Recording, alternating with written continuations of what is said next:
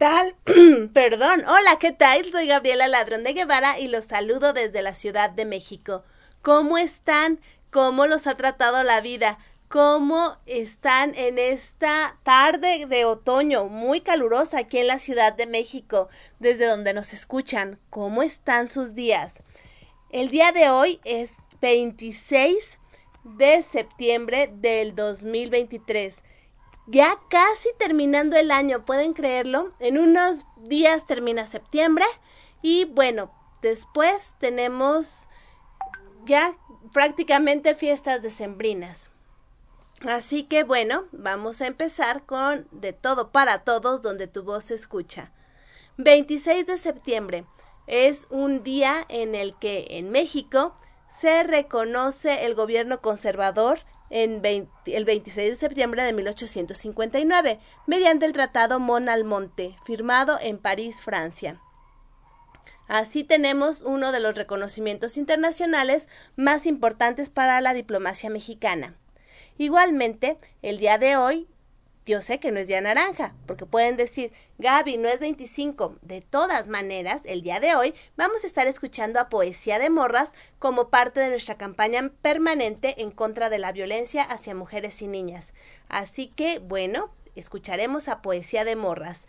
Y también tenemos una entrevista maravillosa. Stella Navone, una escritora argentina que nos va a hablar de Gritos de la Tierra, una antología en donde varios escritores de Latinoamérica participamos para precisamente darle voz a la tierra y evitar la explotación de la naturaleza.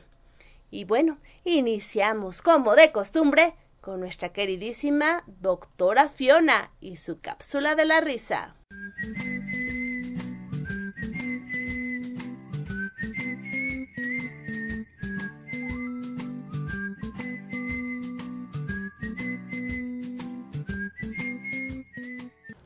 Hola, muy buena tarde. Les saluda la doctora Fiona. Y Gaby, muchas gracias por invitarme a tu programa de Todo para Todos, donde tu voz se escucha por Radio Alfa Omega. Y hoy les voy a platicar un poquito del cortisol. El cortisol es la hormona del estrés y la que nos hace engordar pues se acumula la grasa en nuestro cuerpo y la oxitoxina, que es la hormona del amor, nivela al cortisol, reduciendo la ansiedad. Podemos hacer cambios positivos de manera natural sin tener que tomar medicamentos, como por ejemplo hacer ejercicio relaja el cuerpo y la mente, sube oxitoxina y baja el cortisol y desinflama nuestro cuerpo. Caminar también es muy bueno y es totalmente gratis.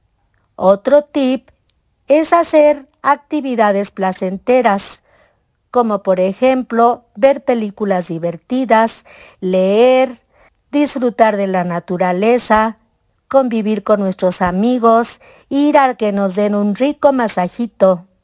Con el contacto físico la oxitoxina se activa y cuando recibes un abrazo o una caricia Así que abraza a tu familia, a los amigos, a tus mascotas y verás que te darán mucha calma.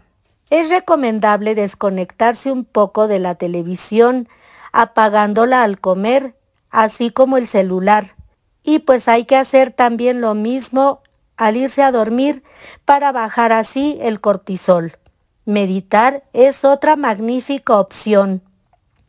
Y pues no puedo dejar de decir que el cortisol también tiene su lado positivo, pues nos permite tener energía al levantarnos.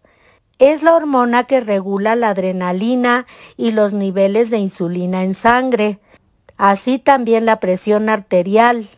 Bueno, pues muchas gracias y hasta la próxima cápsula. Muchísimas gracias, Fiona. Gracias por darnos todos los beneficios del cortisol. Lo que más me gustó es que nos puede relajar el tener alto el cortisol y también que podemos producirlo haciendo ejercicio. Bueno, también haciendo cosas que nos agraden. ¿Qué nos recomendarían para bajar el cortisol?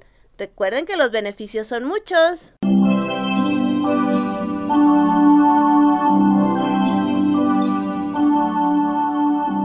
Continuamos en De Todo para Todos, donde tu voz se escucha.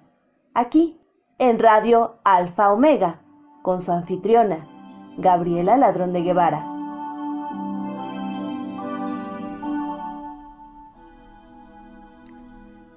Nuestra historia juntas terminó, mamá.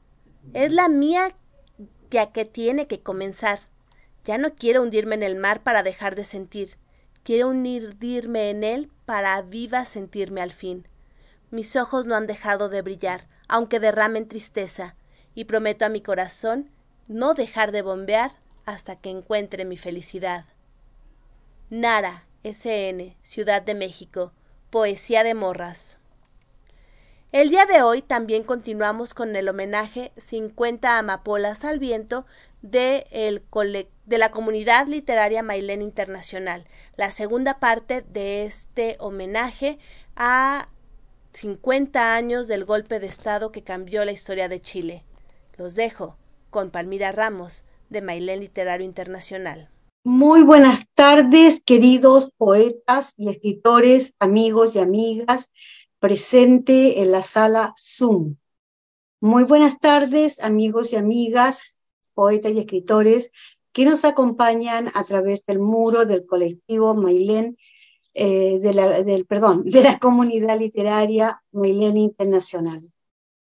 Estamos reunidos en este momento, poetas chilenos, en homenaje, en un honor a la memoria eh, de un dolor este 11 de septiembre de 1973, día del golpe de Estado en que cambió nuestra vida.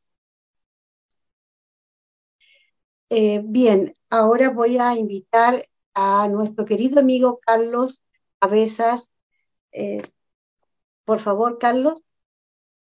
Buenas tardes, Palmira. Un saludo fraterno a mis compañeros, a mis compatriotas. Todos tenemos historia, todos eh, llevamos en el corazón el estigma del golpe de Estado algunos sufrieron más, otros menos, pero aquí estamos, eh, dando eh, un ceremonial, por decir así, a la memoria, que la memoria no se pierda.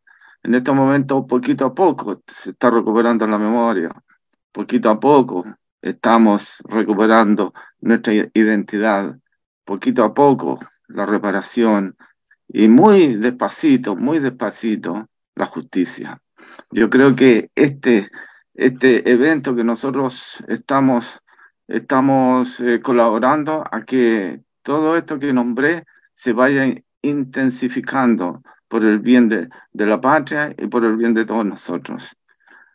Eh, yo voy a leer un poema, pero como este, este evento también va a ser retransmitido y escuchado por gente eh, que no es chilena en otras partes, voy a explicar lo que es el puma.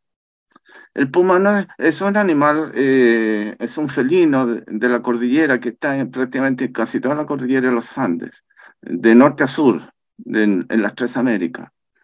Eh, pero también el puma era un tipo de helicóptero, de esos que transportan tropas de élite, por decir comandos, y se le encomendó una misión asesina, sangrienta que fue recuperado por una gran escritora, se llamaba Patricia Rodríguez, perdón, Patricia Verdugo, y que escribió un libro que se llama Los Alpazos del Puma. Bueno, yo escribí un poema, mi primer poema va a ser eso, que fue publicado en el diario El Heraldo de Linares hace poco, y que fue publicado sin, sin quitar una coma, que quiere decir que hemos avanzado en eso porque antes no podíamos ni siquiera hablar, porque todo era censurado. Mi poema eh, se titula El Puma y sus cancerberos. Recuerden que es un helicóptero artillado que lleva tropas de élite. Como un moderno dragón con su coraza poderosa, patas con garras, alas giratorias, como la de un murciélago gigante, con poder de escupir fuego, y en su interior su, cargamento de cancerberos enseguecido para enajenar su odio. Estrechan sus manos alegres con su misión ya cumplida, vinculada a los horrores circundados en fosas negras, en fosas amarillas, ríen y bailan ebrios, alucinados en este nuevo eh, averno. Rufianes del orco, lanzan al, abismo pechos horadados, saltan y bailan de nuevo dentro del, del alado aparato, con remolinos de espera, para raptar nuevos ideales, para mutilarlos, para ser demolido, para brincar de nuevo bajo un cielo horrorizado. Vuelven a iniciar el baile a los sones de rudas botas y golpes de tacos incansables, para masacrar y perseguir la danza macabra, proveedora de, mercancías a sepultureros en las fosas amarillas del norte y las de barro y musgo en el centro y sur. ¿Qué importa aquellos nuevos dolientes si los eligió la tómbola de la muerte? Ya estaba ordenado que iban a ser borrados como ejemplo para intimidar a un pueblo sometido. De lejos aplauden desde su centro de mando los expectantes buitres, según su resultado descarnado. Llora septiembre, llora octubre, por el paso encabritado que rompe manos, rompe huesos, quitan vidas, y luego como endemoniados marchan por el desierto con sus corvos en ristre, dejando en sus sedientos pasos macabras huellas ensangrentadas. Vuelan por espacios desolados, horizontes demacrados con ecos lejanos de eternos llantos, para cumplir otros trabajos o encargos de espanto para seguir hiriendo la historia y la dignidad de la patria. Según el historiador chileno Gabriel Gabriel Salazar el ejército ha cometido genocidio 23 veces al pueblo chileno. Em, espero mi segunda intervención donde también voy a leer un poema que también ha sido publicado en el diario El Heraldo de Linares, al cual rindo un homenaje a ese diario. Muchas gracias. Gracias, Carlos, por tu testimonio y tu poema eh, muy, pero muy también eh, fidedigno. profundo. sí, inspiración profunda de aquel momento. Sí. Bien, a continuación voy a invitar a nuestra querida poeta, también Evelyn Covarrubias Vera. Evelyn. Hola, ¿cómo están? ¿Escucha bien? Sí, te escucho bien. Ya. Muchas gracias. Un saludo cariñoso a todos ustedes en sala, así como también a, todos los que están viendo y los que nos van a ver en un futuro. Para mí em, es muy emocionante poder participar porque yo soy nieta, soy hija y soy nuera de personas que sufrieron persecución no lo vivía en carne propia, pero cada vez que converso con ellos, eh, se puede percibir esa emoción. Entonces, a través de, todo lo que hemos conversado a lo largo de, este tiempo, yo he querido participar en esta primera ronda con un acróstico que quise hacer con la frase 50 amapolas al viento. Y dice así, 50 años, imposibles de olvidar, nuestra historia contada con heridas, unas huellas enmarcan corazones, nuestra historia testimonio es, atestigua en el presente. Aires perfumados mantiene ciertos olvidos, amores y amigos, padres y madres, hostigamiento y muerte. Lúgubres son los días eternos, ausentes y sin respuestas, sin saber jamás de ellos. Allá se oyen las voces silenciosas, cientos de memorias infinitas estaciones con pasado. No puede ser en vano. Tempranas partidas. Olvidar no se puede. Muchas gracias. Gracias a ti, Evelyn, por compartir tu poesía. Eh, tú como generación joven eh, has recibido a través de la herencia, ¿cierto?, cultural, familiar de este eh, triste acontecimiento, ese 11 de septiembre de 1973, que quedó marcado en todos nosotros. A continuación, voy a invitar a nuestra querida poeta Pamela Simoncelli. Oh, hola a todos, buenas tardes. Bueno, para mí es un agrado estar aquí eh, escuchando eh, de este momento que vamos a, vivir muy, luego, los 50 años del golpe. Eh, yo no lo viví en carne propia. Lo escuché también de tíos, de mis padres, de gente más grande y siento eso sí un profundo respeto por todas esas familias que aún buscan a sus familiares. Para mí es un respeto eh, muy grande y realmente no comprendo cuando dicen que no fue así, cuando todos sabemos que sí fue así. Hay que tener una mente demasiado estrecha para decir que no. Bueno, mi poema eh, que voy a leer es de Desde fuera de la trinchera. Marcando el paso firmemente, observando a los que se acercan. La vida es una aquí, una hora. Atrás no hay nada. El rubio soldado me grita, avanza, avanza. Y yo avanzo entre caldos, guíjaros, cuerpos y sangre sin sombras.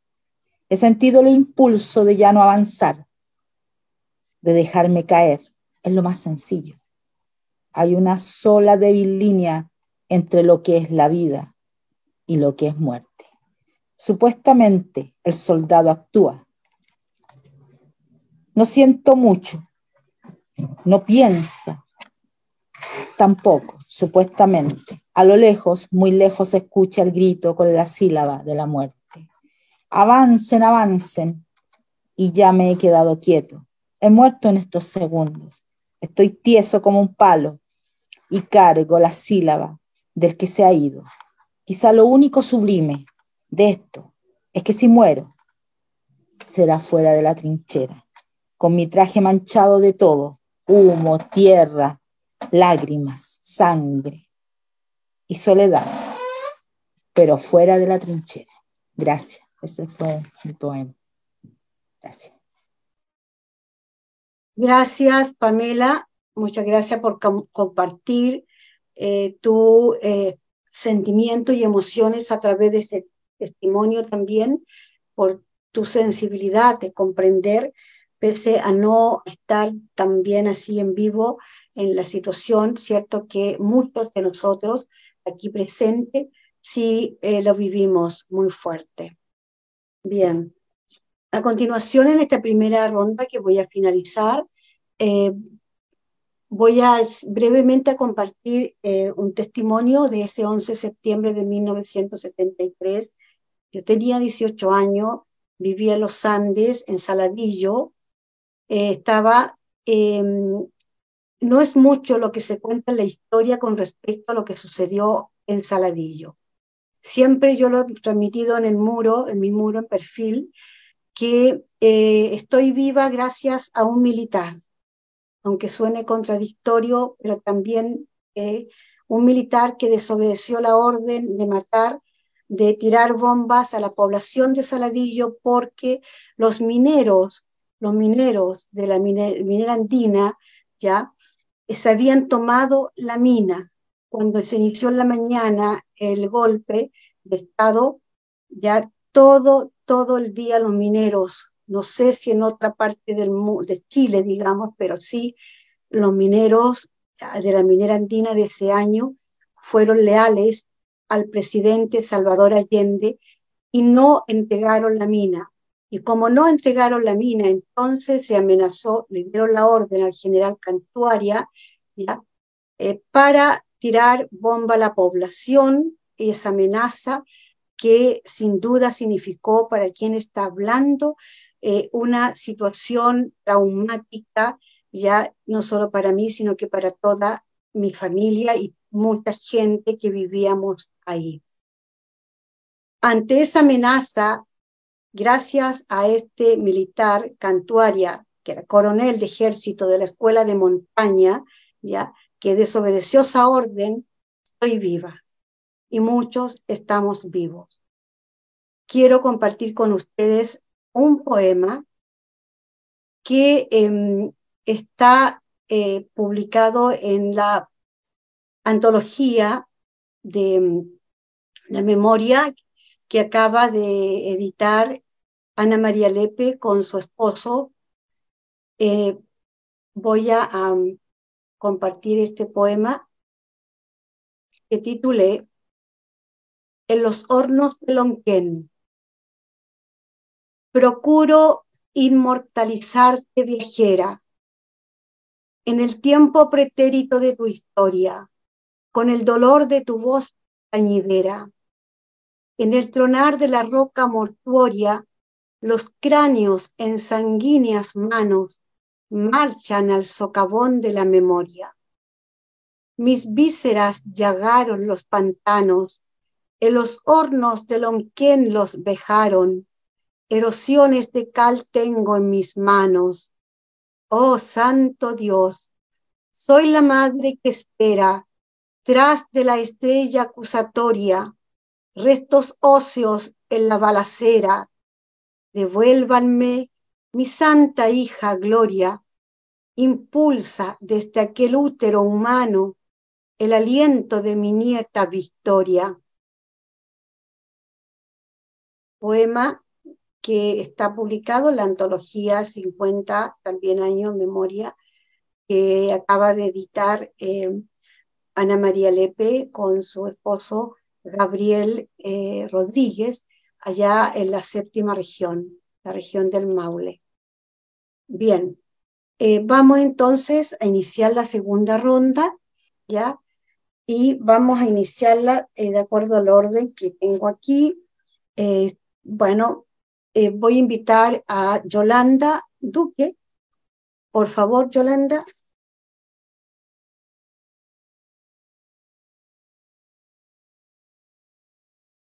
De mi libro Senderos, Cordillera de los Andes, majestuosa cadena de sueños blancos y alucinados momentos de infancia. Silenciosa contemplas los cambios de una contaminada y bulliciosa urbe que arruina la salud de sus habitantes. Por sus laderas bajan los sueños de un pueblo que fenecen en el río de aguas putrefactas, desembocando tristemente en un mar apático mujeres y hombres macilentos y extenuados, bajo el viento candente que besa las calles, apretujados e insensibles, mirando el reloj como único patrón de sus precipitados días. Nada los detiene en su trastornada carrera por el desatino de un consumismo voraz Cuántos afanes de libertad sepultaron los cuervos que mutilaron la patria. Semillas de ideales retollarán un día a fertilizar los valles ensangrentados. Los originarios frutos volverán a perfumar nuestro exuberante territorio. Cordillera de los Andes, altivo muro accidentado, mudo testigo de la inmolación, del sudor y la sangre vertida en los viñedos y maizales. Soberbia montaña, en tus gargantas ocultas un insondable y monstruoso arcano. Los blancos sueños de mi infancia se han teñido de rojo bajo las escorias de una patria acribillada. Gracias, muchas gracias, muy emotivo también tu poema, eh, querida Yolanda, muchas gracias. Gracias a ti. A continuación, entonces, invito a Aquiles.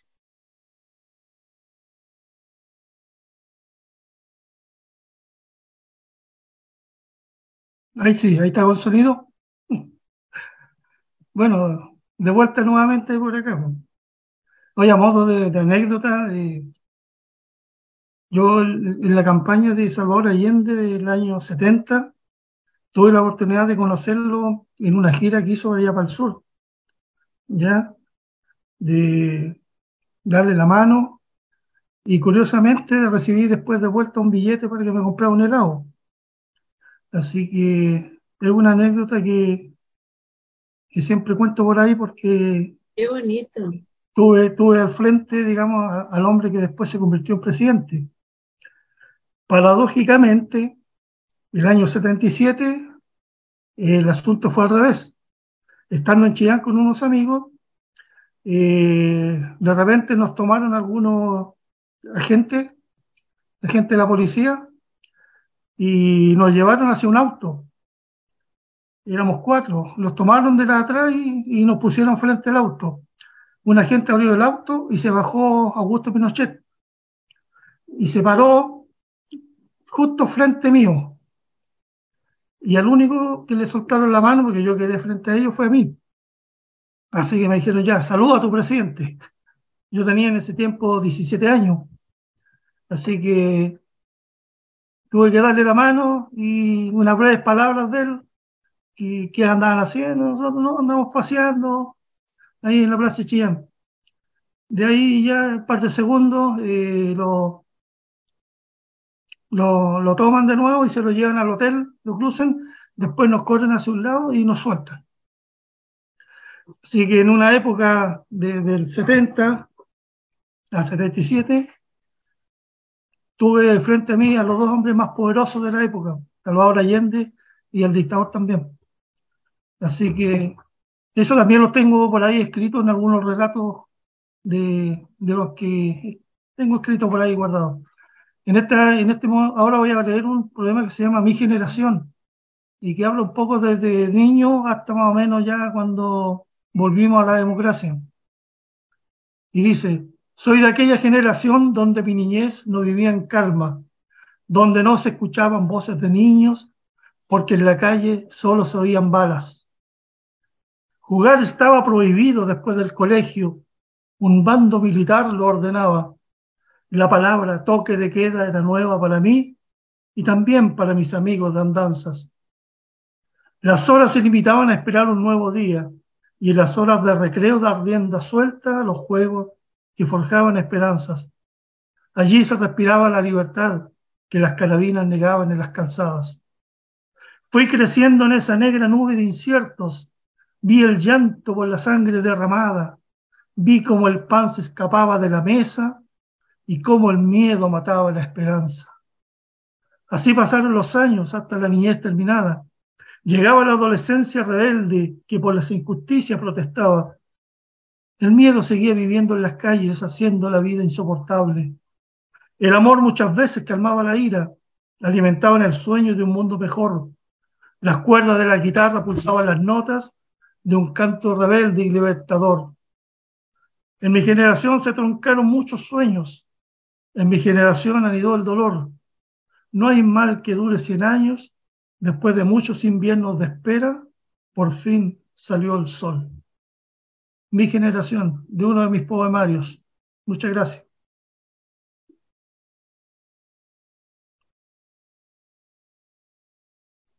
Gracias, muchas gracias, Aquile.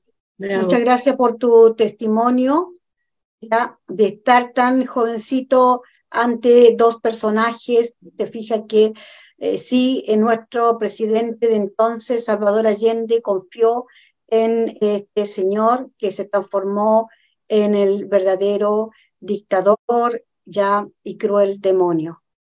Disculpen que lo diga así. Un traidor. Eh, traidor, exacto. Sí, pues a veces me dicen por ahí, oye, y no le dijiste nada. de qué forma le podía decir si estábamos agarrados como con cuatro o cinco gorilas detrás.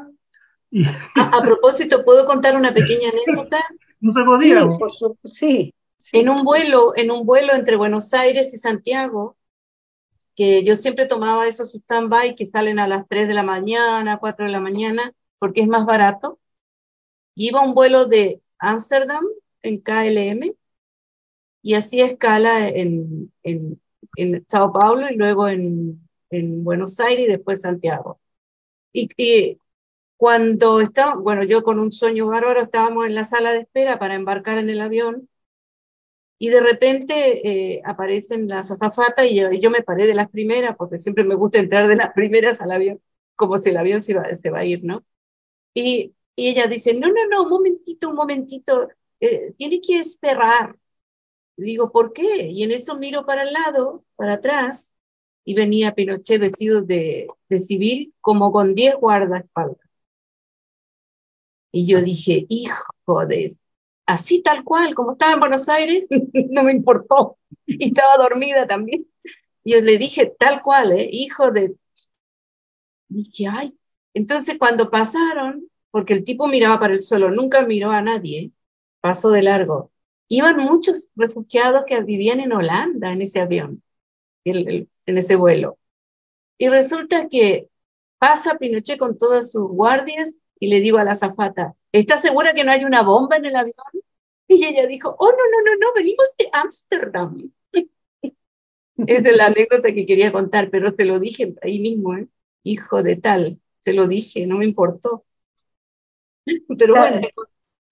Totalmente, totalmente un sentimiento que, ah, había que... Me salió del alma, me salió del alma. Además, el, el, avión era de esos grandes, ¿no? El, el súper el, que le llamaban la reina de los, de los aires, que tenía dos pisos y el tipo iba arriba. Y hubo tanta turbulencia en la cordillera que todos los chilenos que íbamos en la parte de abajo decíamos, que se caiga, no me importa contar que se muere.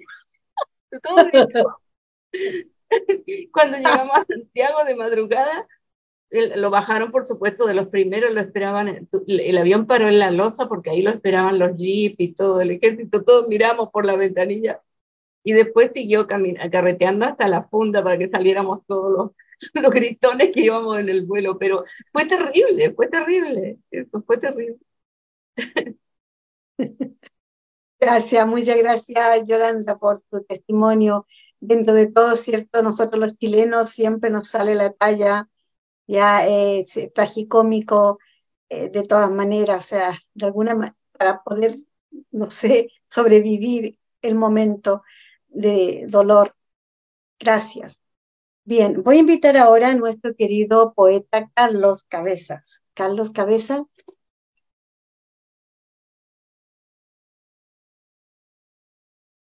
Aquí estoy. Muchas gracias. Eh, voy a leer mi segundo poema, que como decía, eh, ha salido publicado, publicado también hace poco en esto, conmemoración de los 50 años en el diario El Heraldo de Linares. Lo repito porque es un diario pequeño, pero de gran prestigio y que no pertenece a las cadenas periodísticas. Eso es muy importante. Dice, delante aquí les hablaba de los vecinos que traicionaron a sus propios vecinos. Este poema se llama Dedos índices acusadores.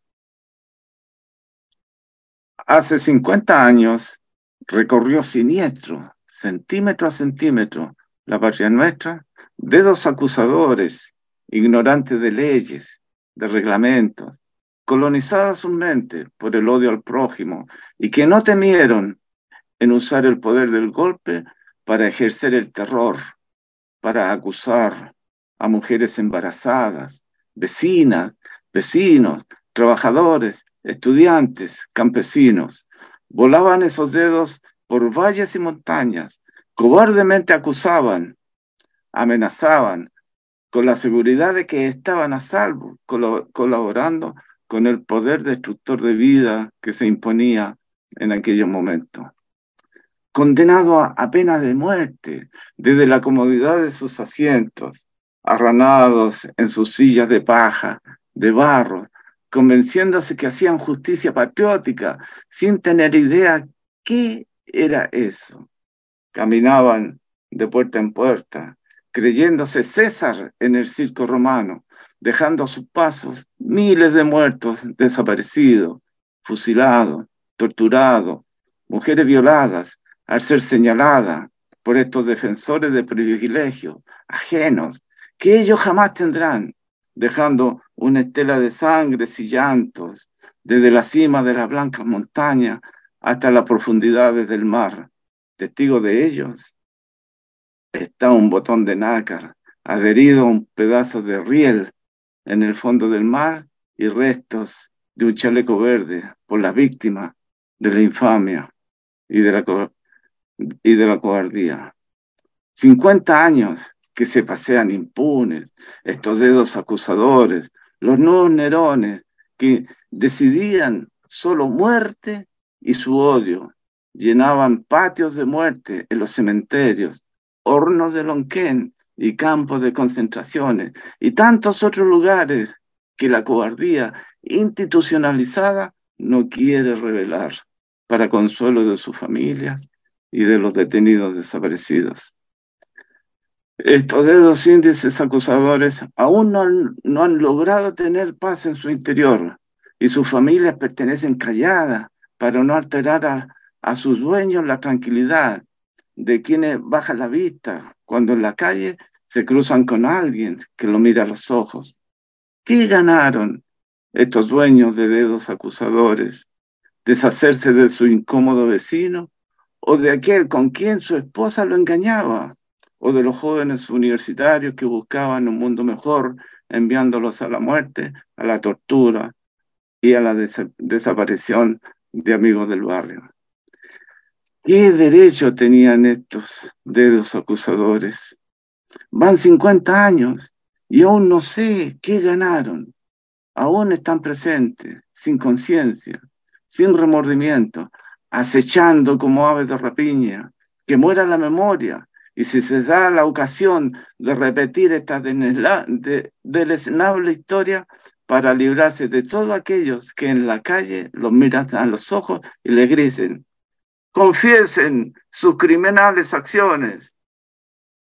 Tienen infeliz, infelizmente sus experimentados poderes de cobardía para señalar a sus nuevas víctimas y ocultarse una vez más con sus dedos acusadores. Muchas gracias. Muchísimas gracias. Escuchamos la segunda parte de Amapolas, 50 Amapolas al viento, con la comunidad literaria Mailén Internacional. Muchísimas gracias a Palmira Ramos y a los poetas participantes. Los dejo en este momento con los Carpenters. Please, Mr. Postman. Stop, whoa, yes, wait a minute, Mr. Postman. Wait, wait, Mr. Postman. Please, Mr. Postman, look and see.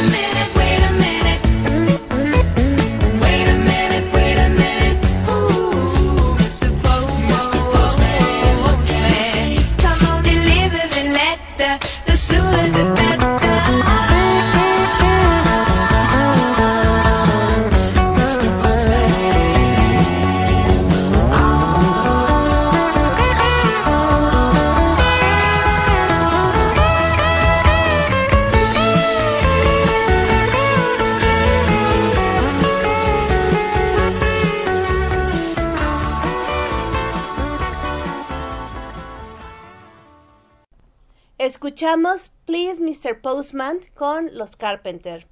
Y como les había dicho en un inicio, tenemos a una súper invitada el día de hoy. Ella es escritora, gestora cultural y bueno, también se ha tomado la tarea de ser la compiladora y editora de una antología maravillosa que apenas fue lanzada en agosto de este año. Ella es Estela Navone, argentina. Bienvenida Estela, qué gusto que estés con nosotros. Muchísimas, muchísimas gracias. Un gusto estar eh, por allá, por México. Y muchísimas gracias a vos, Gabriela, que me, me, das este espacio, que nos das este espacio a todos. Vos también, vos también has sido una de las eh, que ha escrito esta maravillosa antología. Gracias a todos ustedes que pudo nacer esta segunda antología que tiene que ver con, con la tierra y con lo que hacemos con ella. Para que todo mundo sepa quién es Estela, ¿podrías presentarte con nuestro auditorio? Sí, claro, encantada. Bueno, yo soy ingeniera agrónoma, me crié en el campo eh, y después estudié agronomía. Como, como ingeniera agrónoma mm, me dediqué siempre a la conservación, a producir, pero conservando la tierra, tierra y el agua. Eh, y el aire, por supuesto, pero sobre todo la tierra y el agua. Y mm, toda mi vida me dediqué a, ver los lugares más frágiles, los más eh, secos, los que tenían menos agua, a ver cómo podíamos aumentar la producción de alimentos, que es lo que falta, cómo podíamos mejorar la calidad de vida de la gente, pero sin deteriorar tanto que se convierta en desierto como pasó con el Sahara, que es el más emblemático. Y bueno, y así em, tuve la, eh, la, alegría, el placer y el agradecimiento, soy una agradecida a Dios y a la vida, de poder trabajar en lugares eh, completamente distintos a mi país, como, como en países de África, de Europa, em, de América Central, bueno, en, en, todo el mundo, y de conocer eh, culturas distintas, pero que todas tienen algo en común y que es eh, el que vive en, dependiendo de la tierra, de alguna forma la cuida. Y cuando no la cuida es porque no sabe hacerlo, porque no conoce, porque no le alcanzan los medios, los decisores, los que tienen el poder de decisión, no le alcanzan, no le facilitan los medios para poder producir ese alimento o ese calor para cocinar eh, suficiente. Y entonces no les queda otro remedio que bueno que, tirar los árboles que tirar los arbustos. Pero bueno después de eso yo publiqué eh, justamente de estos temas publiqué muchos trabajos ya sea en, en libros o en revistas científicas pero después de tantos años de publicar pensaba esto lo sigue leyendo eh, más científicos, más académicos, pero no llega a todo el mundo, no llega a, los niños, a los ciudadanos que somos todos ciudadanos comunes. Eh, entonces, ¿cómo podemos hacer para que interese leerlo a los niños y a los adolescentes que son los que los que van a, a decidir en el día de mañana? Y ahí se me ocurrió escribir una novela. Mm. Y en esa novela se trataba, que se llama Oculta en el Silencio, y se trata justamente de dos, em, dos mujeres que dedican su vida al cuidado del ambiente, a trabajar desde distintas ópticas en el cuidado del ambiente y eh, cuentan un montón de experiencias que tienen que ver con esto, con el cuidado del ambiente, pero de otra forma, más simple. Y eso, por suerte, tuvo mucha llegada, esta novela, y entonces la protagonista principal, que se llama Irune, es como que quería seguir contando cosas o, tratando de llegar a más gente y ahí salió la segunda novela. Pero bueno, entonces esto se convirtió y de ahí otra vez eh, toda la gente con la que trabajé en los distintos lugares, todos los grupos de trabajo, mmm, también se quedaron con ganas de contarlo de otra forma.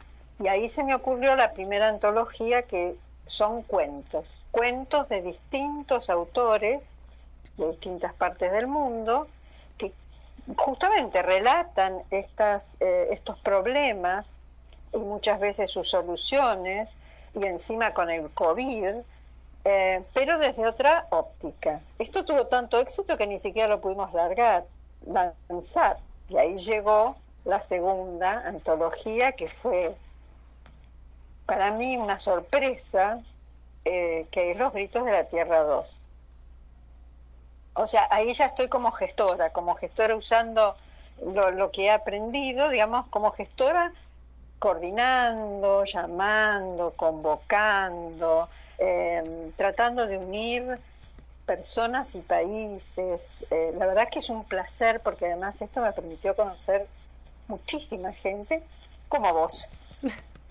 Pues muchísimas gracias y qué, qué interesante que viniendo de una formación científica encontraras en la difusión literaria de tanto de narrativa como de poesía, una manera de acercarte con esta inquietud y de dar a conocer lo que está sucediendo y también, como tú dices, dar soluciones, porque no es solamente fijarnos en el problema, sino también dar soluciones.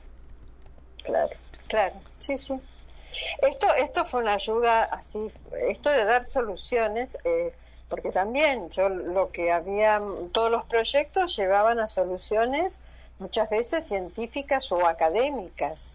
Y, a través de, esta convocatoria de escritores, sobre todo en la primera, eh, aparecieron soluciones reales, digo yo, las otras también son reales, pero estas son prácticas, fáciles, reales porque lo puede hacer cualquiera en su casa, eh, sin tener ninguna, eh, ninguna este entrenamiento y ninguna tecnología tan especial. Entonces eso fue, fue lo lindo, ¿no? Que cualquier, incluso que el sueño o mi sueño o mi fantasía es que llegue a los colegios y sea leída en los colegios. Y bueno, me atrevería a decir que, que también que siendo leída en los colegios sirva como detonante para que los estudiantes escriban. Exacto, claro, sería fantástico. Sí, sin duda alguna. Qué buena idea, qué buena idea. Acabas de, eh, de, dar una excelente idea. que la, aquí hay autores y escritores de todas las edades, ¿no? Desde los 19 hasta, qué sé yo, indefinido. Pero estaría buenísimo lo que acabas de proponer. Eh, que sea una, una, un llamado para adolescentes, quizás, que se animen, para jóvenes. Claro, claro, y que también a partir de eso puedan ellos crear su propia visión del mundo que les que tienen y del mundo que quieren tener, que es importante. Me, parece fantástica idea. Ya te la robo. ¿eh? Adelante, por favor. con autorización. Eso que acabas de decir además es la primera hoja de la antología, que si me permitís es dos renglones, así que si me permitís lo leo. Claro que sí. No heredamos la tierra de nuestros antepasados, sino que se la pedimos prestada a nuestros hijos. Es un proverbio indígena.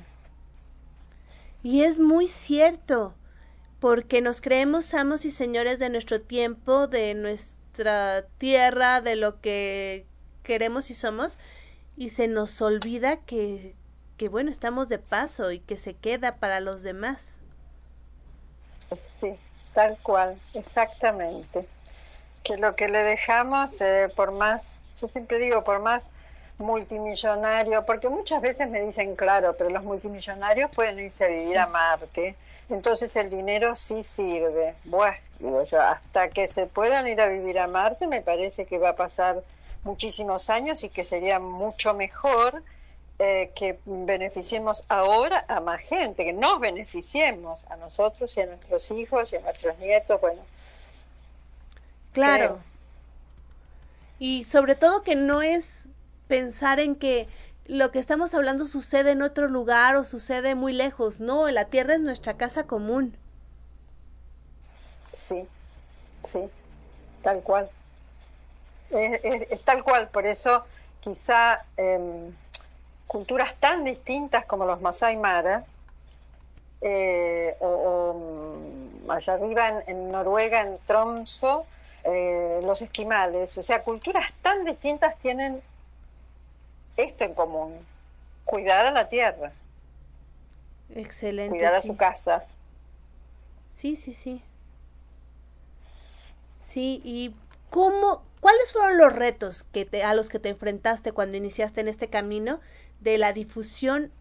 Digamos que esto me gusta como difusión científica mediante el arte.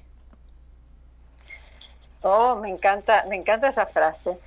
Eh, no más retos que la difusión científica, porque el, reto, increíblemente, en, esta, en este siglo, bueno, no en el 21, en, el siglo 20, 21, increíblemente el, reto mayor que encontré, ya ni bien empecé con estas cosas, fue el hecho de ser mujer. ¡Wow! ¿Qué cosa? Sí. ¿Qué? Eso me descalificaba. ¡Qué duro! ¡Qué duro! Terrible, terrible. Por eso el primer libro, Oculta en el Silencio, las dos protagonistas fueron mujeres, son mujeres, porque mm, acompañadas, bueno, una de ellas, mm, o sea, no, no, estoy mm, desmereciendo en absoluto, no estoy haciendo una cuestión de género, ¿eh? para nada, porque yo soy muy respetuosa de, de todo eso.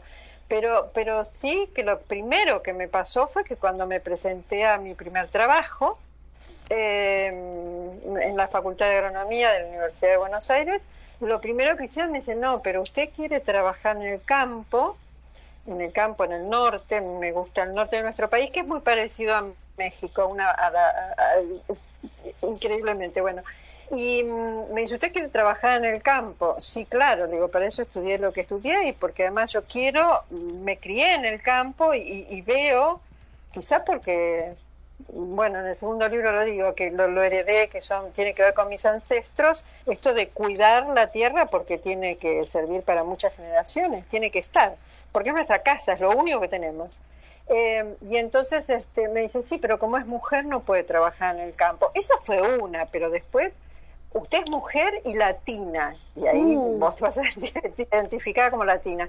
Ahí ella estaba trabajando en Naciones Unidas, y en, en, Kenia, en África, y me había, me había, invitado a Naciones Unidas, no es que yo fui, más vale que a Kenia no hubiera ido por mi cuenta, y el, el director del programa, que, del cual yo, eh, al cual yo había sido invitada para participar y trabajamos durísimo tres años, lo primero que me dijo es, usted cállese porque es mujer y latina. Uh. Por, por supuesto que yo no me callé, sino que Sí. Protesté hasta que vinieron más desde más arriba a ver qué pasaba, que había alguien que estaba protestando tanto y cuando expliqué públicamente lo que me habían dicho, por supuesto que, bueno, terminaban pidiéndome disculpas y seguí trabajando y después al revés, me seguían llamando y convocando y pidiendo que trabajara y demás, porque como no me amilanaban, esto es que estoy acostumbrada, es que lo primero que me que el primer reto es que soy mujer y sí, soy mujer y muy orgullosa de serlo. ¿Y por qué tiene que ver? A ver, no somos las mujeres y después uno lee en la historia y no somos las mujeres en muchísimas culturas las que las que trabajan más la tierra, las que se quedan en casa y, y tienen la huerta para sus, sus alimentos, las que mm, ordeñan la vaca, no son las mujeres las que crían los hijos y les dan de comer. Entonces, ¿por qué tanta tanto? Ah, no, pero usted es mujer. O sea, en el campo, por lo menos, bueno, después vi que en, en el resto del mundo es lo mismo, no está bien visto y cuesta muchísimo hacer algo siendo mujer. Qué terrible. Realmente me dejas boquiabierta porque uno diría, esas son ideas que ya deberían haber quedado en el pasado lejanísimo y que una persona como tú contemporánea sea haya sido limitada de esa manera solo por ser mujer y es algo que uno no decide el ser latina tampoco lo decides entonces eso es terrible. terrible. Es terrible. Claro. Como Sí, fue, fue, por eso después cuando pasé, bueno, y el reto cuando pasé de la ciencia, yo estudié las dos carreras, estudié ingeniería, eh, agronomía, ingeniera agrónoma y literatura, eh, licenciatura en, letras, por un tema que en ese momento, bueno, como se vivió en Latinoamérica, había un tema eh, político complicado, eh, la facultad de, letras era muy complicada, muy peligrosa y entonces no terminé la carrera, por una cuestión de, seguridad, ¿no? De, peligro no terminé la carrera. Eh, pero bueno, ese, esa semilla me quedó siempre. Cuando, y, cuando me pasó todo esto que dije, yo quiero que, llegue a todo el mundo y que los, adolescentes, los jóvenes lo lean y, ellos den su visión, que es mucho, para mí es mucho mejor por lo menos que la mía, mucho más clara. Yo veo a mis nietos que tienen muchísimas cosas mucho más claras desde, chicos. Eh, cuando pasé a esto de la novela, el, el reto fue, ¡ah! Tantas cosas que escribí científicas eh, que eran introducción, objetivos, que yo no podía decir, yo y nadie, ningún científico puede decir nada si no está muy avalado con números, datos y ciencia pura. Y ahora voy a tener que, que, inventar, imaginar, voy a tener, no, porque a mí me encanta inventar e imaginar, pero voy a, voy a poder no, le voy a tener que justificar que en esta eh, muestra estadística hubo 320 que dieron así o 200 que dieron así. No, voy a, basada en, en, eso, pero voy a poder darle el giro y el, y el sentido que me gusta darle. Entonces, en, en, cambio de reto, sí, el reto fue decir, ay Dios mío, que no salga en cambio de una novela otro trabajo científico. Bueno, parece que no salió más o menos, fue leído.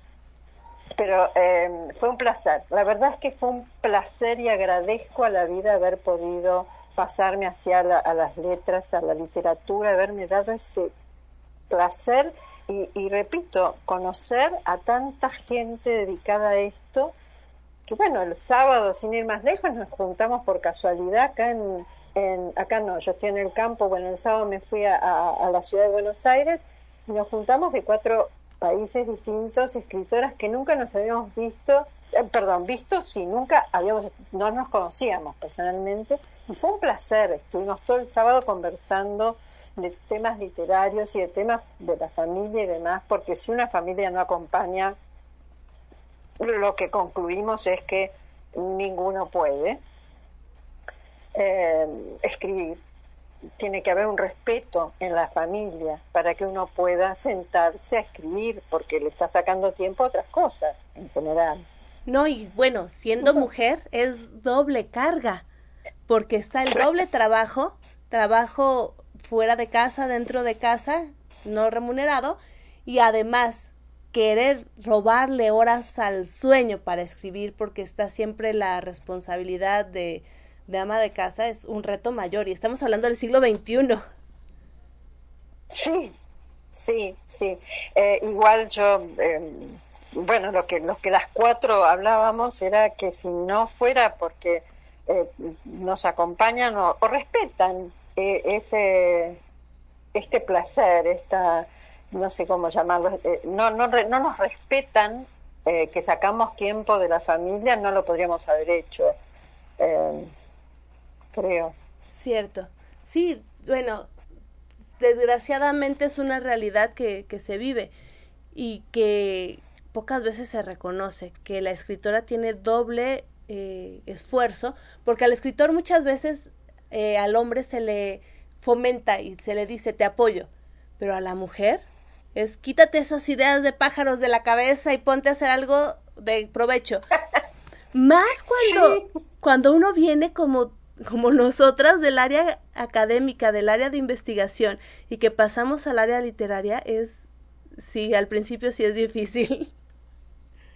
Sí, sí, sí, sí. También los colegas, ¿eh? No, no, colegas que ya son amigos después de tantos años y, y te miran como diciendo, ¿en serio vas a hacer eso?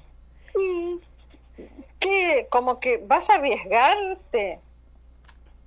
Eh, bueno, y después se, se entusiasman y también participan, que eso es lo bueno, pero al principio es como que vas a arriesgarte tantos años estudiando y que eso como si esto no, no requiriera también dedicación, estudio, investigación, etcétera, ¿no? Claro, que también es eso. ¿Por qué dejarlo académico, escritura académica, escritura científica, para dedicarte a escribir ficción, por ejemplo? ¿Por qué salir de, de, algo que en lo que eres reconocida, que tienes un nombre, que tienes prestigio, para entrar a un terreno pantanoso del que no sabes cómo vas a salir? Exacto. Eso es lo que, lo, que me han planteado, sí.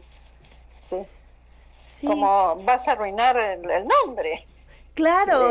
Eh, este, sí, te estás arriesgando a algo que no, no. Y bueno, y por ahí lo dicen, eh, qué sé yo, ¿por qué no seguís? Bueno, por eso también salió esto de la antología, ¿por qué no volvés más a lo tuyo, a, lo que te dedicaste siempre? Bueno, pero la antología, eh, lo que tiene de maravilloso es, eh, que no me voy a cansar de repetir, es la visión distinta de, de esta última, los 35 autores, escritores, escritoras, es tan distinta la visión de cada uno y además los poemas y, los cuentos y los relatos, ¿no? Esa mm, variabilidad de, de géneros me parece tan rica y que quedaron muchos afuera por una cuestión de cantidad de páginas, que va a salir una tercera, si Dios quiere. Por eso, porque han quedado muchos eh, cuentos o poemas afuera eh, por este motivo. Sí, eh, qué interesante. ¿Perdón? No, no, no, no, te, nada, no, no.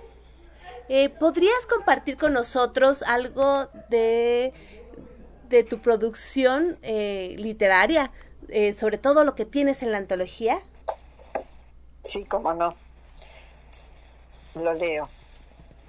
Se llama, es un cuento muy cortito, se llama Los duendes de las semillas. Cuenta la leyenda que los agricultores de todo el mundo se preocuparon porque los insectos y las malas hierbas atacaban cada vez más a las plantas de maíz, que daban menos choclos, y a las de soja, que daban menos aceite y comida para los animales. Le preguntaban al Consejo de Ancianos qué era lo que podían hacer, y estos les pasaban las recetas de los remedios naturales para aplicar. Pero eso no era suficiente. Había que producir más alimento. Grandes negocios empezaron a aparecer por muchos lugares. Sembraban maíz y soja, que daban muchos mayores rendimientos. Los agricultores, cada vez más desesperados, decidieron imitarlos. Les compraban las semillas solamente a ellos.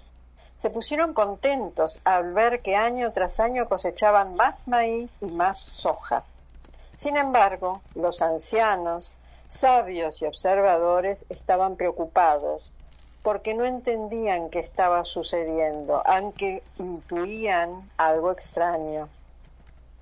Tenemos que averiguar qué está pasando, decía uno de los ancianos. Esto es raro, y a mí me preocupa el futuro de los jóvenes y de los niños, se quejaba otro. Hagamos algo entonces, no nos quedemos en las palabras, aseveró un tercero. Se convirtieron en viento para poder entrar en cualquier lado y observar sin ser, sin ser vistos.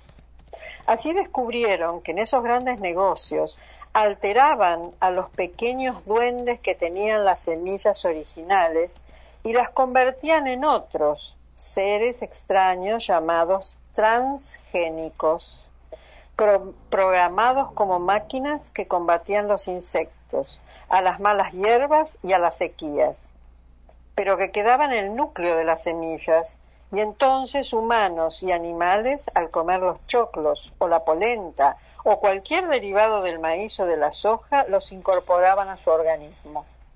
Y aún no se sabía a ciencia cierta cuáles eran las consecuencias para las personas, habría que esperar al menos 20 o 30 años para descubrir los efectos.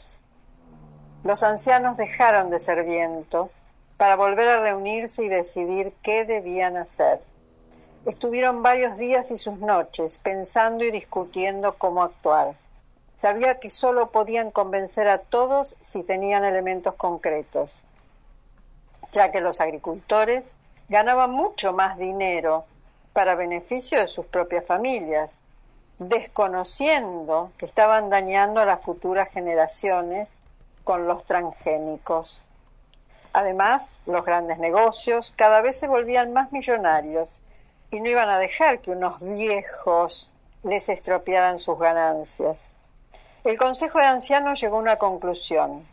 Solo podrían alertar a los humanos explicando claramente el problema y sus consecuencias. Con decisión y energía dijeron al unísono, debemos concientizar a los adultos y a los niños de los efectos de estos seres transgénicos.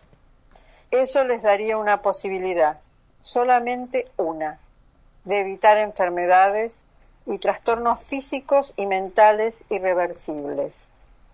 Expliquemos en los colegios lo que puede pasar si comen esas microscópicas maquinitas, propuso uno de los ancianos. Llamemos a científicos que hagan estudios serios para divulgar los resultados, dijeron los que todavía no habían hablado. Busquemos semillas sin alterar y veamos cómo reaccionan las plagas, sugirieron otros. Y todos al unísono gritaron. Todavía estamos a tiempo de salvar a los niños del mundo de tener esas cosas transgénicas en su sangre. Qué bello, muchísimas gracias, gracias por compartirlo y sobre todo por rescatar no solamente la idea de la colaboración, sino también la escucha a nuestros mayores, a nuestros ancianos, como sabios. Muchas, muchas gracias por compartirlo. Y mientras lo estaba leyendo, estaba pensando en México y en La Puna, que es donde yo más trabajé, que es donde están las variedades originales, que son variedades y no tienen transgénicos, y estaba pensando qué maravilla guardarlas, no en el museo solamente, sino volverlas a, a generar, ¿no? Claro, porque sería nuestra salvación. Lo que mencionas es tan cierto, esas, esas especies se ven en el museo, está la mazorca, el maíz en el museo, en lugar de estar en, en los mercados, en los lugares donde se puede conseguir para su consumo. Exacto, exacto. Así es. Qué importante es esta labor que estás realizando. Y cuéntanos, ¿cómo fue el proceso de reunir a escritores tan diferentes con este objetivo común de la antología? Eh, el, primero fue una convocatoria donde se presentaron nueve que fueron Los Gritos de la Tierra 1.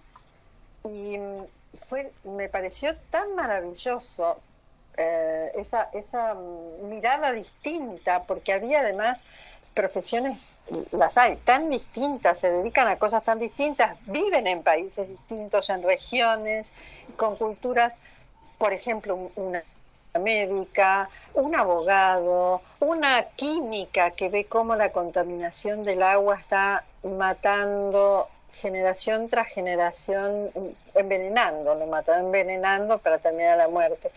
Y esa riqueza, dije, ay, qué lindo hacerla abierta, porque la primera fue entre conocidos, digamos, eran escritores que los había leído, los había conocido, y bueno, entonces eh, lancé la idea, surgió esto que me, pareció fascinante, lo, que, cómo veían las cosas, y, bueno, y ahí la, convocatoria abierta en la cual eh, fue un éxito, porque además los poemas, bueno, lo que decía, uno, el tuyo, los poemas, la diferencia de escritura, la diferencia de estilos, de, de todo, realmente una riqueza. de no sé, yo estoy, como es de otros, estoy eh, eh, emocionada, encantada. Cada vez que los leo, bueno, como vos sabés, eh, para armar y coordinar y etcétera, uno lo lee y lo vuelve a leer, lo vuelve a leer, lo vuelve a leer. Y cada vez que lo leo me gusta más y encuentro siempre algo nuevo, una palabra, una, una emoción transmitida, una vivencia. La verdad es que mm, fue una experiencia para mí maravillosa eh, y no, no dejo de agradecerle a todos los que participaron porque la verdad es que me parece que es la forma de llegar a, todos los países, a todas las personas. Así que una experiencia excelente, muchísimo trabajo, muchísimo, pero, mm, pero bueno, creo que no, creo no, estoy convencida que valió la pena y estoy convencida que así, a medida que se sumen más visiones, más escritores, va a llegar a mucha más gente y ese es el objetivo final, ¿no? La, la, esta realidad, esta, esta falta de agua, esta ambición desmedida de, las, de, los, de algunos, de algunos seres humanos que se destruye, nos destruimos entre nosotros porque lo que hacemos es nada más y nada menos que eso, destruirnos. Y ahora que lo mencionas, llegar a todo el mundo, ¿cómo podemos conseguir esta antología? ¿Cómo podemos leerla? ¿Cómo podemos difundirla? Bueno, está en Amazon, en, quedó en, en, formato, formato Kindle eh, como oferta para que la pueda leer cualquier persona. Y está como tapa blanda en, para las, tres este, Amazon, Amazon México, España y Amazon Estados Unidos. Y está en papel, lamentablemente por los costos de correo, en Argentina solamente, porque enviarla, bueno, ahora este, por ahí uno aprovecha que alguien va a España y entonces envía algunos a España. Eh, otra cosa que tuvo desde que a mí me, sorprendió el efecto de la, de la convocatoria y de la antología fue que Estados Unidos, en general los norteamericanos, no digo todos, pero una gran mayoría, por lo que conocí mientras trabajaba más en lo científico, son muy reacios a aceptar el cambio climático, la falta de agua, la, destrucción de los recursos naturales, son terriblemente reacios y a eso. Y bueno, una de las escritoras es norteamericana y, su cuento de del árbol, de lo que vio, la verdad es que es muy movilizador. Entonces, eso me parece, bueno, de hecho en Estados Unidos se han vendido unos cuantos ejemplares. Entonces eso, seguir impulsando no la venta, sino la difusión, que sea leído, que sea internalizado, que los que cada uno lo sienta en carne propia, eh, para que reaccionemos como, como es la consigna de esto, ¿no?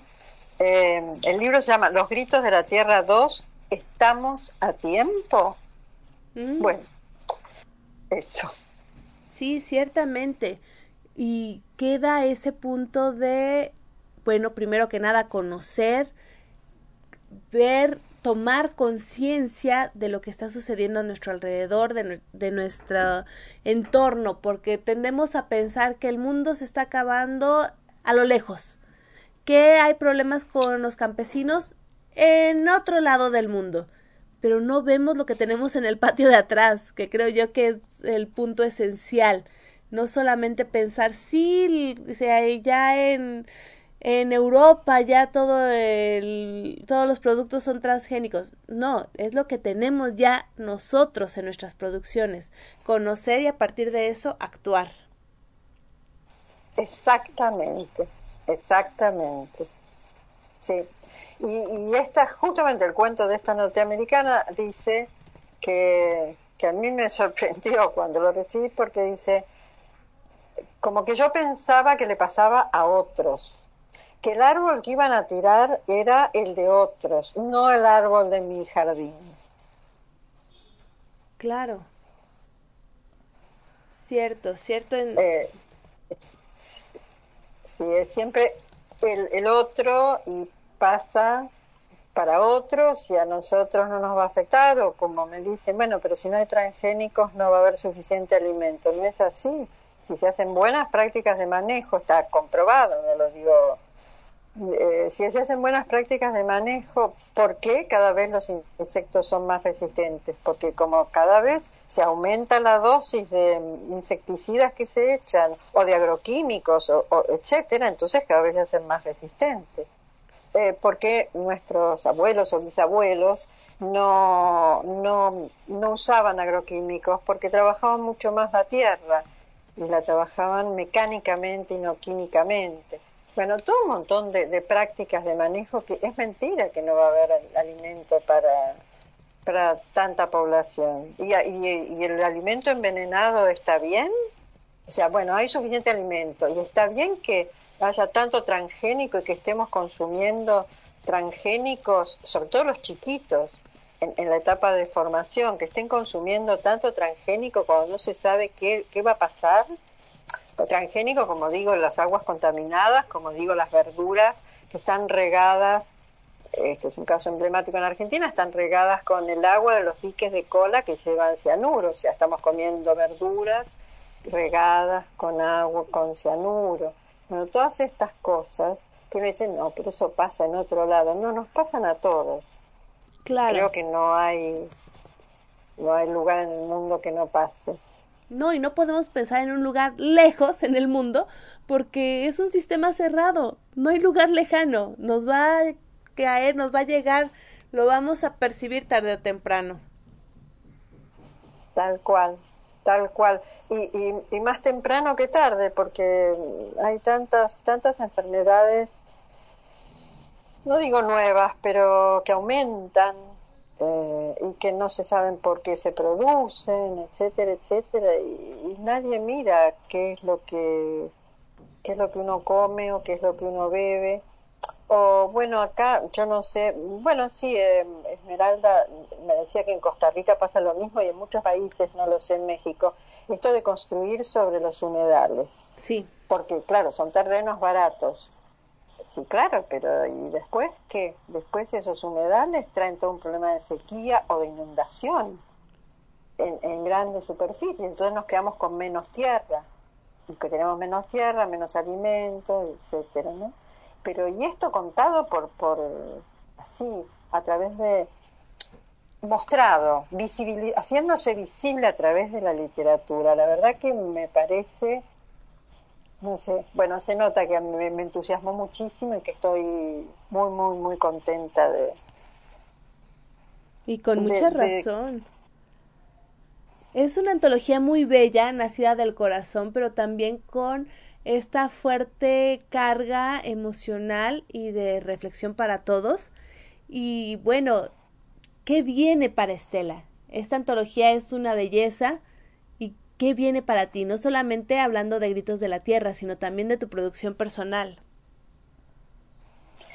Tengo, bueno, además de, de los gritos, eh, tres, vos me acabas de dar. En realidad tengo una novela que está, la pobre, eh, en stand-by porque, bueno, apareció... mm, Yo digo siempre que los personajes obligan al escritor y no el escritor que no es el, escritor los crea en algún momento pero después ellos se vuelven totalmente independientes y, y le dicen a uno lo que tiene que hacer. Y bueno y hay una un- una novela que está en, eh, ahí en el freezer que muero de ganas de escribirla pero lo que pasa es que de nuevo están apareciendo bueno ahora vino el niño llegó el niño en, América del Sur y entonces empiezan a aparecer lo opuesto. Había unas sequías terribles, con la sequía se olvidaron de los canales, entonces, o sea, la realidad que a uno lo rodea y las personas que viven y sufren esas consecuencias, el hambre, la droga, etcétera, es como que me tocan, yo digo, me tocan el hombro y siento que tengo que, que seguir en este camino porque para eso es- yo siento eso por lo menos. Entonces esta novela que también tiene que ver con la naturaleza desde otro punto de vista, que desde el punto de vista del malo, por decirlo de alguna forma, ¿no? El que, el que escribe esta otra novela es el malo que no sabe que está, o sí sabe y no le importa, que está destruyendo con energía nuclear. O sea, le está destruyendo la tierra para siempre. Uy. Está en el freezer porque los gritos de la tierra, digamos, los cuentos y los poemas eh, de la realidad que aparece a diario empujan. Así que esos son las- los dos proyectos que tengo y que siento que no los, no es que sienta que no los, no los pueda dejar. Me encanta tenerlos. Me siento, siento que estoy haciendo algo que mi, mi micro, micro granito de arena, eh, bueno, lo, lo estoy poniendo. La verdad es que me da una, una energía y, una, un placer y un agradecimiento infinito.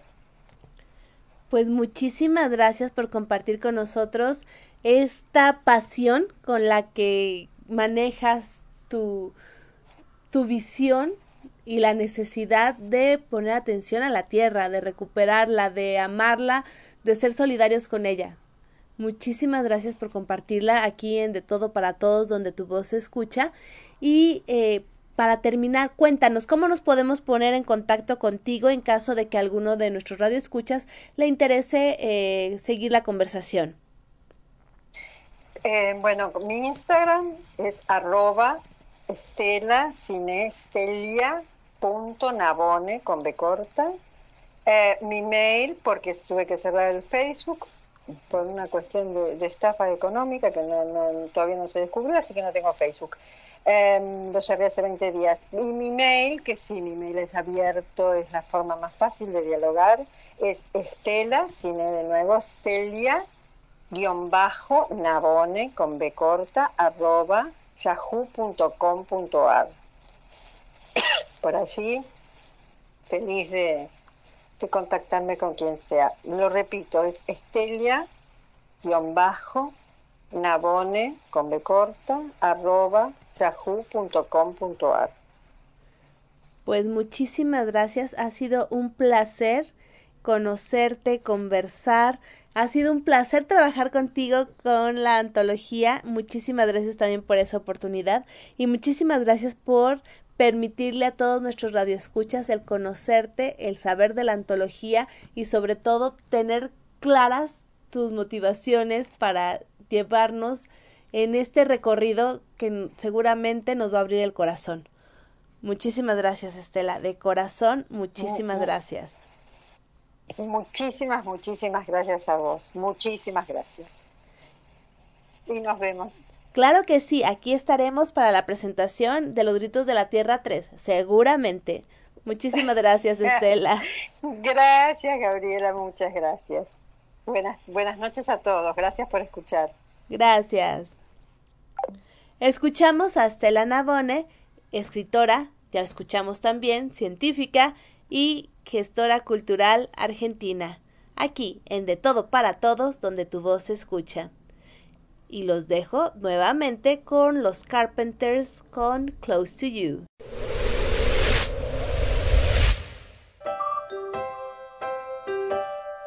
Why do birds suddenly appear every time you are near? Just like me, they long to be close to you. Why do stars fall down from the sky every time you walk by? Just like me, they long to be close to you. On the day that you together and decided to create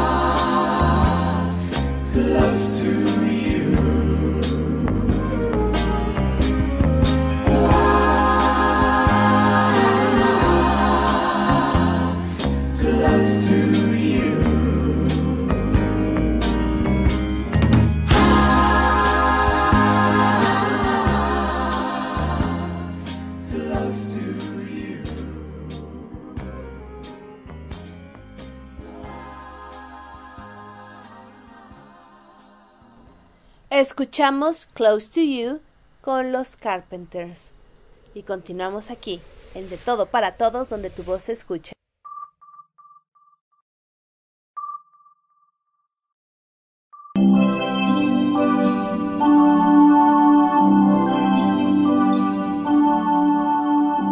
Continuamos en De Todo para Todos, donde tu voz se escucha. Aquí, en Radio Alfa Omega con su anfitriona, Gabriela Ladrón de Guevara.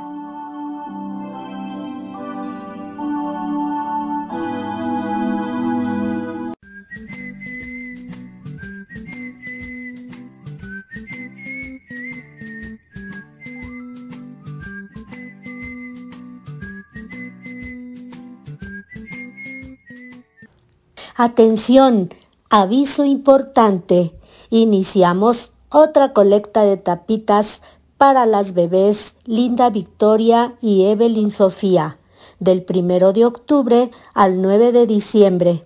De favor entra a la página de Reír para Vivir en Facebook. Ahí están los dos calendarios, el que es permanente, en el que varios negocios se han unido ofreciendo su espacio para recibir tapitas. Busca domicilios y horarios. El otro calendario es por fechas y mes, donde voluntarios de Reír para Vivir se ponen afuera del metro, metrobús y parques. Y recuerda que si la vida te da tapitas, no las tires porque les sirven a Victoria y a Evelyn, ya que son para sus quimioterapias. Son tapitas para la vida. Muchas gracias. Gracias, doctora Fiona, por recordarnos la importancia de que Reír para Vivir tiene su, su programa Me acerco a tu sueño. Y en este caso, mediante la colecta de tapitas, nos acercamos al sueño de dos niñas que quieren precisamente sus quimioterapias. Si se fijan, no es nada extraordinario. Es el derecho mínimo a la salud. Y gracias a Reír para Vivir, ellas están más cerca de este derecho. Muchas gracias. Y saludo a todos los que nos han estado acompañando el día de hoy.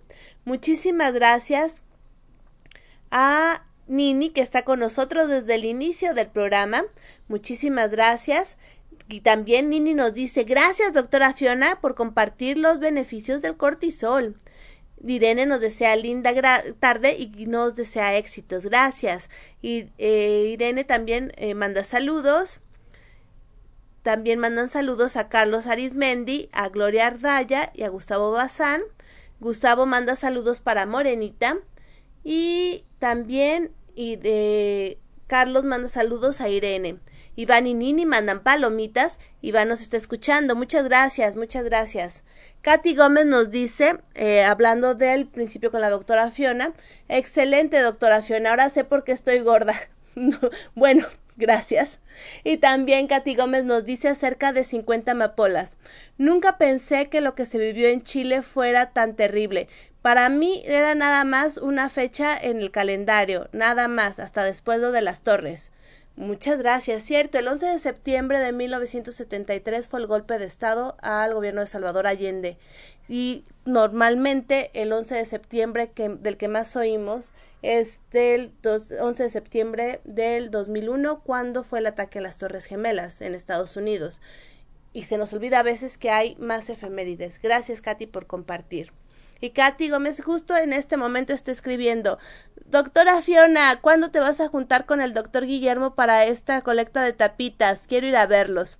Bueno, pues ya les preguntamos, ya sabrán ellos cuándo hacen su colecta conjunta, que realmente fue todo un éxito en la colecta pasada en la que el doctor Guillermo Holguín y también Vera Blanco el doctor Guillermo Holguín, nuestro padrino, y Vera Blanco con sus cápsulas del rock, con una ventana al rock, eh, también colaboraron con Reír para Vivir. No, no, no, aquello fue maravilloso. Y yo creo que van a seguir colaborando. Entonces, continuamos aquí en De Todo para Todos, donde tu voz escucha.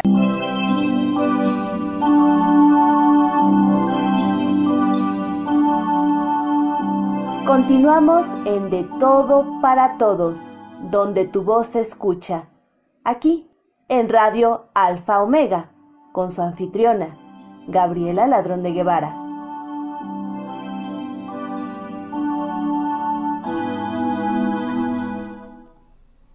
No pronunciar nada cuando quieres decirlo todo. El castigo de quien se castiga sola. Hablar. Hablar con la esperanza de que no duela. Hablar para borrar la cicatriz y la huella. Si me preguntas aún qué es lo hermoso de esta noche, te diría que sentir, aunque me lo reproche. Rebeca Vallejo, Puerto La Cruz, Venezuela, Poesía de Morras. Y continuamos aquí en De Todo para Todos, donde tu voz se escucha, con una de nuestras consentidas. Bueno, aquí van a decir, Gaby tiene muchos consentidos. Exactamente. Aquí en De Todo para Todos, donde tu voz se escucha, también tenemos muchos consentidos. Uno de ellos es María Virginia de León, que emisión con emisión nos presenta sus poderosas palabras de mujer.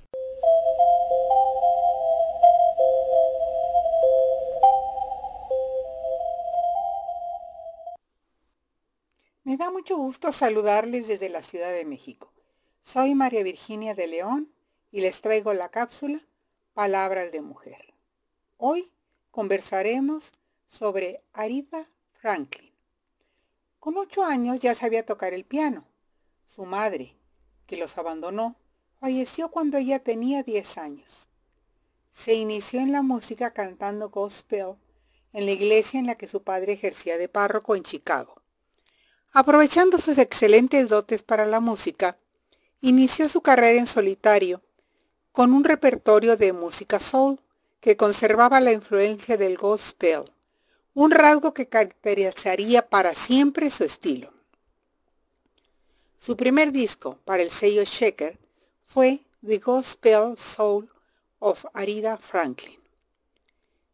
Firmó por Columbia en 1961 y la discográfica orientó su carrera hacia el jazz, aunque no estaba destinada a seguir ese camino, sino a marcar una época con un estilo propio, basado en su extraordinaria voz, crecida en los campos del blues y del gospel. Tras realizar sus primeras grabaciones a principios de los 60, con la que logró ya notoriedad, en la segunda mitad de la década llegó al apogeo de su popularidad y comenzó a ser reconocida como la reina del soul o Lady Soul. Y, sin duda, gracias a la extraordinaria calidad de su voz y al vigor y expresividad de sus interpretaciones. En 1967, su álbum I Never Loved a Man y cinco singles, entre ellos Respect en I Never, vendió más de un millón de copias y su versión del tema de Otis Reading, Respect, logró encaramarse al número uno de las listas de éxitos, tanto en Estados Unidos como en el Reino Unido. El resto de los 70 fue artísticamente pobre, debido a sus problemas con su humor variable y los matrimonios rotos, combinados con su talento disminuyendo como compositora y la mala elección de su material. Obtuvo 18 premios Grammy a lo largo de su carrera.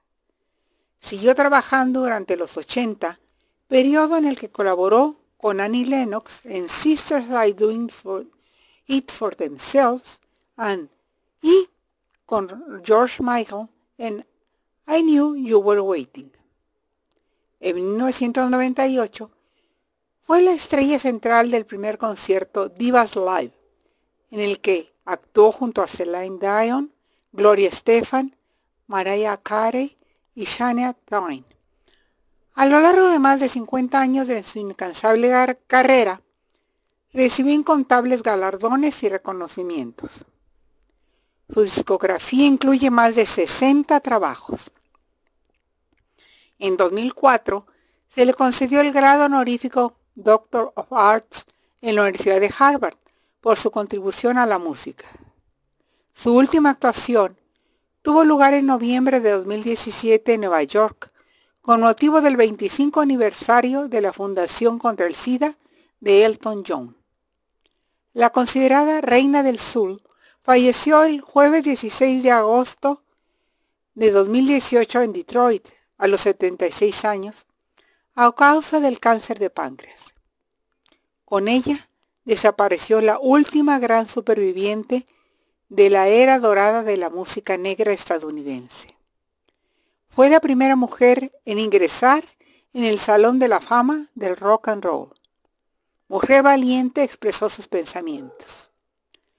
Todos requerimos y queremos respeto, hombre o mujer, blanco o negro. Creo que las mujeres, los niños y las personas mayores son los tres grupos menos respetados de nuestra sociedad. No puedes definir a una persona con base en una sola cosa. Ser la reina no es todo acerca de cantar y ser la diva no es todo acerca de cantar. Tiene mucho que ver con tu servicio a las personas y tus contribuciones sociales a tu comunidad. Voy a hacer un gospel histórico y decirle a Jesús que no puedo soportar esta carga sola. El sur es constante, es cultural, siempre va a estar ahí en diferentes sabores y grados. ¿Quién no ha tenido un problema de peso? Puede que no haya sido en su cuerpo, pero sí en su cabeza. Tratar de crecer es doloroso, cometes errores, tratas de aprender de ellos y cuando no lo haces, duele aún más. La música hace muchas cosas para mucha gente. Te transporta, por supuesto. Puede llevarte de vuelta atrás al momento en que ciertas cosas sucedieron en tu vida. Es edificante, es alentador y te fortalece. Si no respetas a todos los con que te topas, ¿cómo crees que se... Muchísimas gracias a María Virginia de León por compartirnos las fuertes palabras de mujer de Aretha Franklin, que son vigentes hoy día. Y bueno, como homenaje a la diva del soul, escuchemos Respect.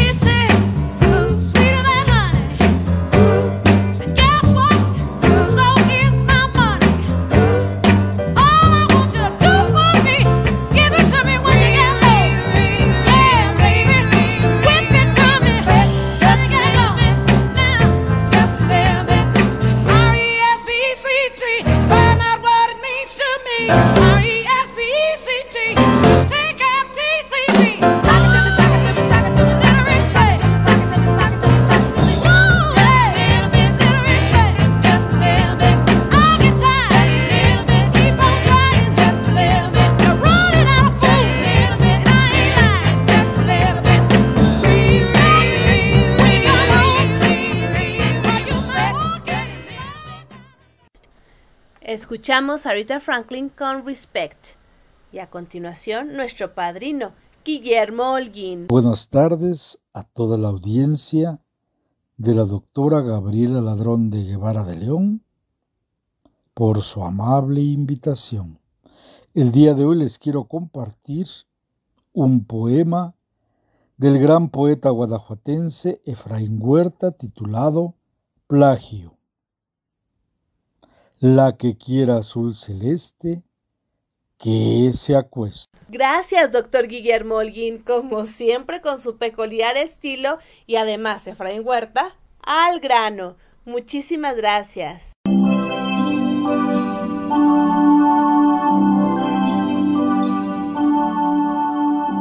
Continuamos en De Todo para Todos, donde tu voz se escucha. Aquí, en Radio Alfa Omega, con su anfitriona, Gabriela Ladrón de Guevara.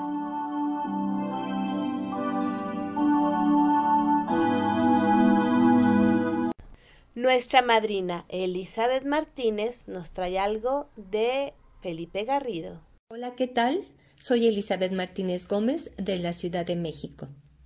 De Felipe Garrido en una botella. Sirena mía, escribió el hombre de las barbas echado un poco de lado en la mesa porque había bebido más de la cuenta. Hace seis días ya que Anotó lentamente, tropezando con los renglones, y se detuvo un momento porque no estaba seguro de si debía poner siete u ocho en lugar de seis. Era muy tarde. La cantina estaba casi vacía. La noche había avanzado sobre la isla como si fuera una caricia.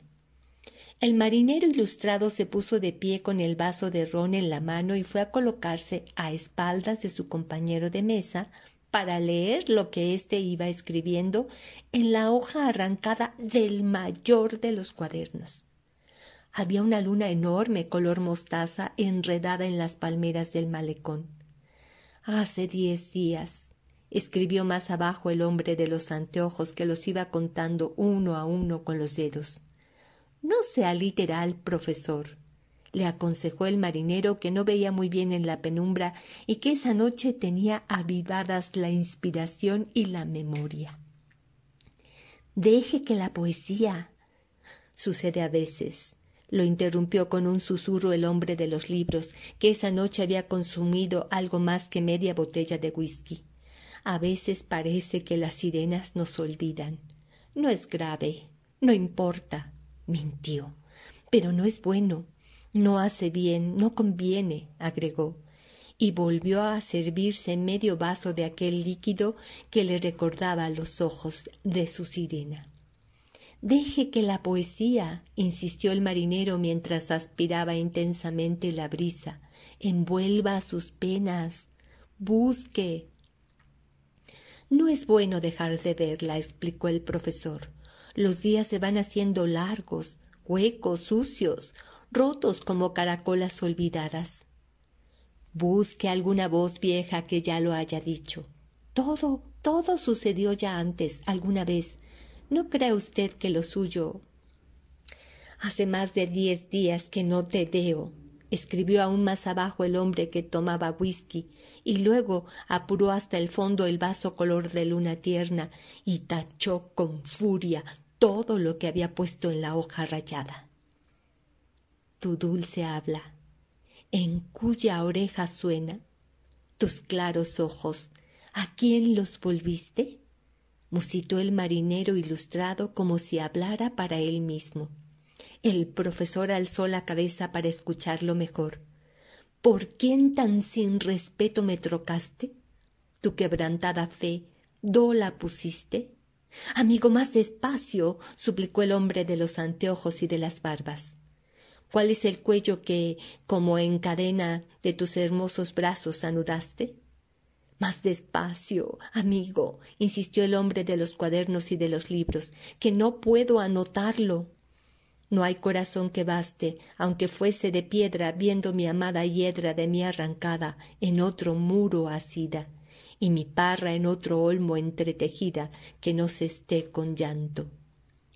La botella lo interrumpió el profesor mientras servía whisky en el vaso del marinero con la intención de vaciarla, sin darse cuenta de que había escrito horriblemente por las prisas y porque había bebido de más. Oh, más dura que mármol a mis quejas. Comenzó de nuevo el marinero, a quien el alcohol y la brisa y el peso de la alta noche le habían aguzado los deseos de hacer gala de su desusual erudición. Pero el profesor ya había terminado de escribir. Tomó la botella y se la aplicó a los labios hasta dejarla seca. Tenga cuidado, camarada, le advirtió el marinero, que regresó a su lugar. Tengo que lanzar la nota al mar, explicó el hombre de los anteojos, aunque ahora se los había quitado, mientras metía el papel en la botella. Luego se levantó, vacilante, y se marchó enseguida. Bajo la luna que había ido subiendo blanca y cada vez más pequeña, asaltado por la sensación horrible de que tampoco eso que había escrito era lo que quería decir. Estoy solo. Ven a buscarme. Pensó que debía haber puesto en el papel. Muchísimas gracias, Eli. Gracias por compartir con nosotros esta hermosa narración del maestro Felipe Garrido.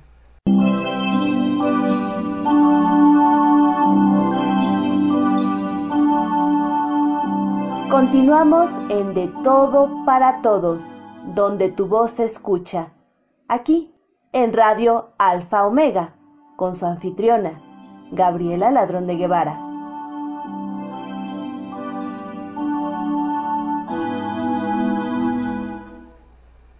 Almendras, como la forma de tus ojos, pupilas dilatadas entre nuestras respiraciones.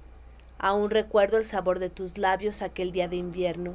Sentí el sabor de aquel té que te disgustaba por el olor, que lo probaste aún así por el recordar de mi imagen, mandarina, naranja y pomelo, chocolates calientes, risas, llantos y abrazos.